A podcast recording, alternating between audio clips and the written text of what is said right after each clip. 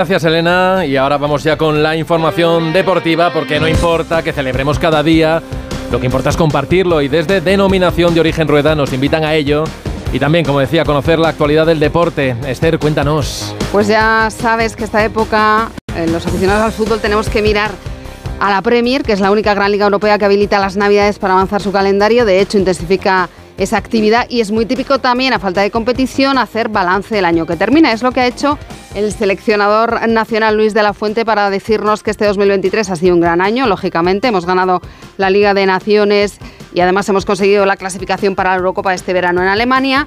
El em, equipo es verdad que ha ido de menos a más, que ha vuelto a ilusionar a la gente, eso es lo que más valora él, y dice que hay que seguir trabajando para llegar eh, con opciones de hacer algo grande en esa euro en la que recordemos España tendrá un grupito duro con Italia, Croacia y Albania. En este caso, como las declaraciones nos llegaban a través de los medios oficiales de la Federación, pues de la Fuente no ha tenido que responder a preguntas sobre su renovación, que es el tema espinoso, no por él, que estaría encantado de renovar, sino porque su contrato termina el próximo 30 de junio, cuando la Eurocopa empieza el 14.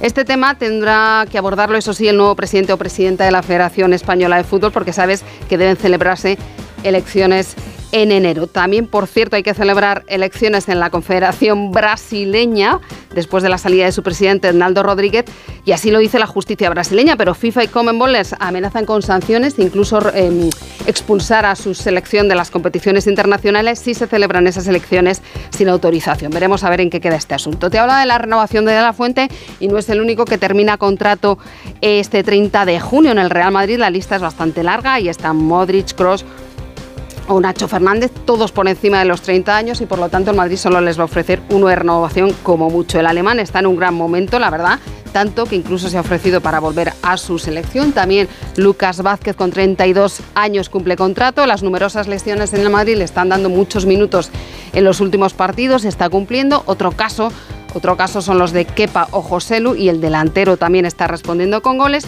Esta lista de asuntos pendientes es larga también en el Atlético de Madrid con Hermoso, Savic, Witzel o Coque, el gran capitán. En el Barça, por ejemplo, es Sergi Roberto en el que está en esta situación. Y además de renovaciones, Miguel, tenemos que hablar o trabajan los equipos en el mercado, en el mercado de invierno. Después de un verano mm, bastante, con el cinturón bastante apretado, marcado por la austeridad y tras la reforma del control económico por parte de la liga, pues los clubes a lo mejor se animan en este mercado a buscar refuerzos. El Real Madrid no es que le guste mucho fichar en enero, pero me parece que este año, y debido a la plaga de lesiones, no le va a quedar más remedio. Más remedio. Si buscan los blancos un central bueno, bonito y barato, eso va a estar difícil.